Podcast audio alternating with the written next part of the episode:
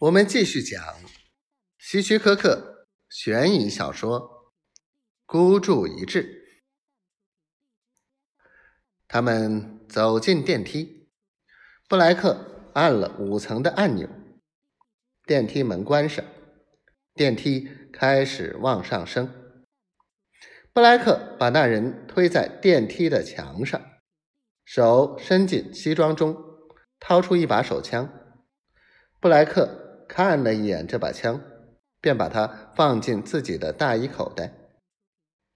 电梯中非常安静，他们的呼吸声很明显。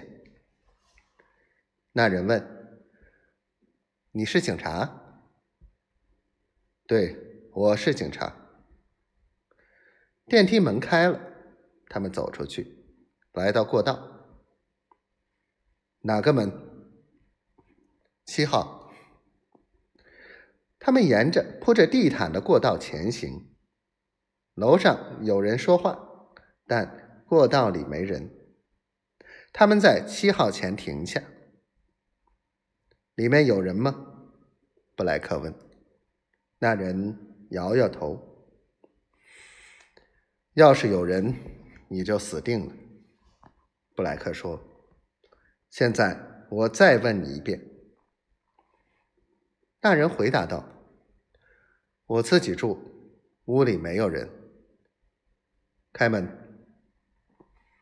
那人慢慢伸手进口袋，掏出钥匙，打开门。他们走了进去。那人想用门撞倒布莱克，却被布莱克一拳打倒在地。他呻吟着，翻身坐起来。你想干什么？他问。布莱克没有理他。脱掉大衣。那人只好听话的脱掉大衣。布莱克一脚把衣服踢到一旁，探过身，拎起那人，猛地摇晃了两下，用手铐把他铐上，然后退后几步，盯着他。钱在哪儿？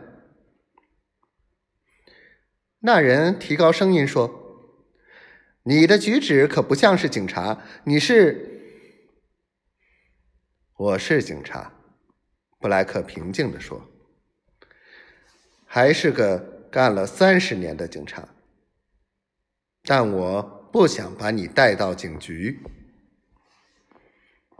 那人和布莱克同时一惊：“是的。”其实，从他在电视上看到那人开始，他的内心里就是这样想法。